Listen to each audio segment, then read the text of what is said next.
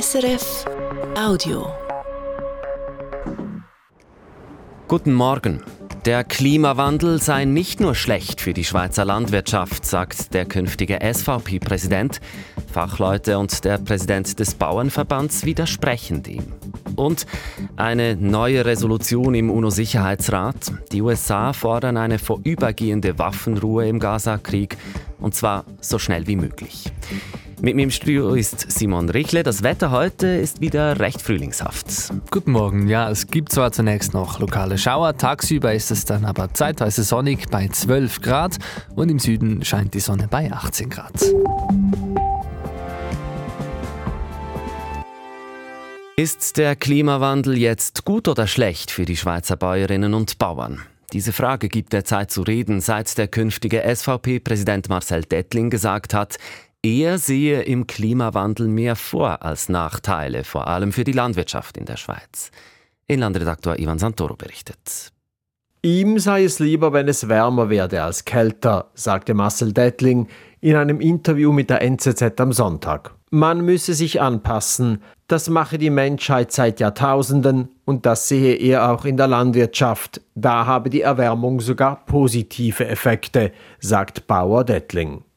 Hans-Uli Dierauer, Experte für Ackerbau, sagt dazu: Also aus meiner Sicht stimmt diese Aussage nicht. Die Nachteile des Klimawandels für die Landwirtschaft seien klar größer als die Vorteile, betont der Experte beim Forschungsinstitut für biologischen Landbau Fiebel.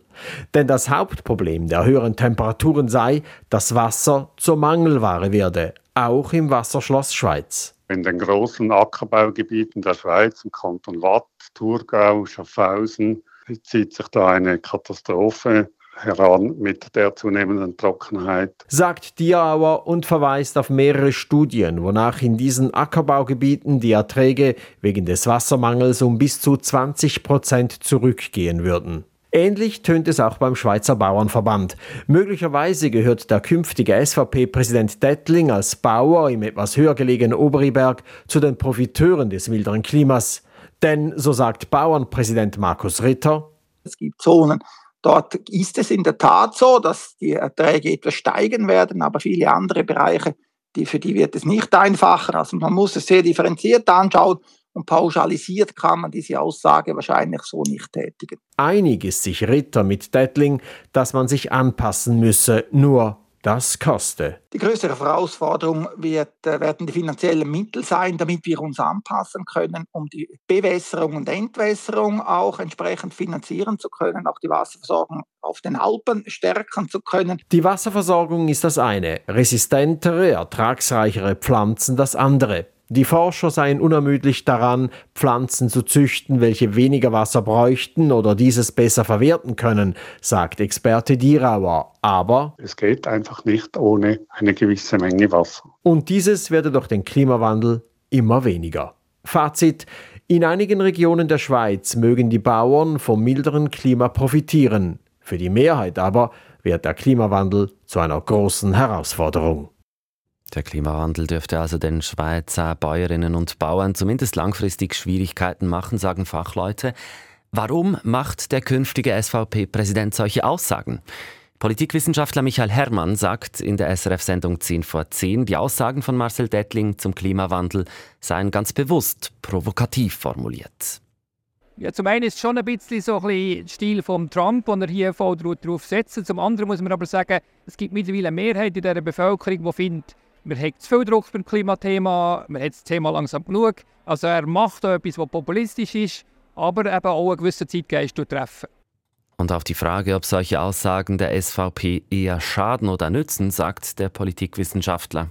Bei seiner eigenen Basis nützt die Themensetzung, wo der Klimawandel ist, neben der Zuwanderung das Thema, das am meisten polarisiert. Und seine Basis ist da ganz klar auf der skeptischen Linie. Und mit dieser Themensetzung holt er die Leute ab sagt Michael Herrmann, Geschäftsführer des Forschungsinstituts Sotomo.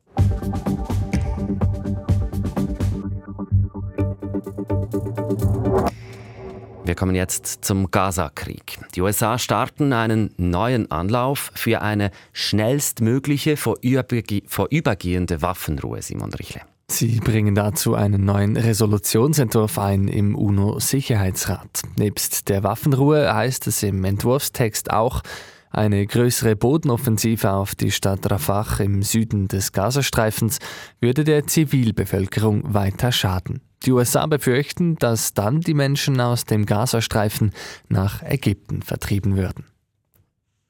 Wir wechseln zur Grenze zwischen der Ukraine und Polen. Polnische Bauern blockieren diese Grenze seit Wochen und sorgen beim ukrainischen Präsidenten Volodymyr Zelensky damit für Unmut. Die polnischen Bauern, die kritisieren, dass die Ukraine Getreide in die EU liefern darf, ohne dass sie alle Richtlinien der EU einhalten muss. Das sei ein unfairer Wettbewerb. Volodymyr Zelensky kritisiert hingegen, die polnischen Blockaden seien eine Erosion der Solidarität und er findet, beim Protest gehe es nicht um Getreide, sondern um Politik. Die Situation könnte sich noch verschärfen. Die polnischen Bauern planen nämlich, die komplette Grenze zur Ukraine zu blockieren. Und dann noch an die Côte d'Azur in Südfrankreich. Dort haben die Behörden eine Villa beschlagnahmt. Die Villa hat einen Wert von 120 Millionen Euro und soll dem russischen Energiekonzern Gazprom gehören. Das hat die französische Staatsanwaltschaft bestätigt nach einem Bericht der Zeitung Le Monde. Die Villa sei im Namen verschiedener Gesellschaften gekauft worden, vermutlich um den eigentlichen Besitzer, eben den Gazprom-Konzern, zu verschleiern. Und nun, wer heute fliegen will, der braucht vielleicht Geduld. Grund ist ein erneuter Streik des Lufthansa-Bodenpersonals an deutschen Flughäfen. Rund 1000 Flüge dürften betroffen sein, darunter auch solche in der Schweiz. Die Swiss rechnet mit vereinzelten Ausfällen in Zürich, Basel und Genf. Die Gewerkschaft will mit dem Streik den Druck auf die Lufthansa erhöhen bei den laufenden Lohnverhandlungen. Und nun noch zu den Börsendaten von SIX. Der Nikkei-Index in Tokio fällt um 0,3 Prozent. Der Euro wird zu 95 Rappen 06 gehandelt und der Dollar zu 88 Rappen 27. Das war ein Podcast von SRF.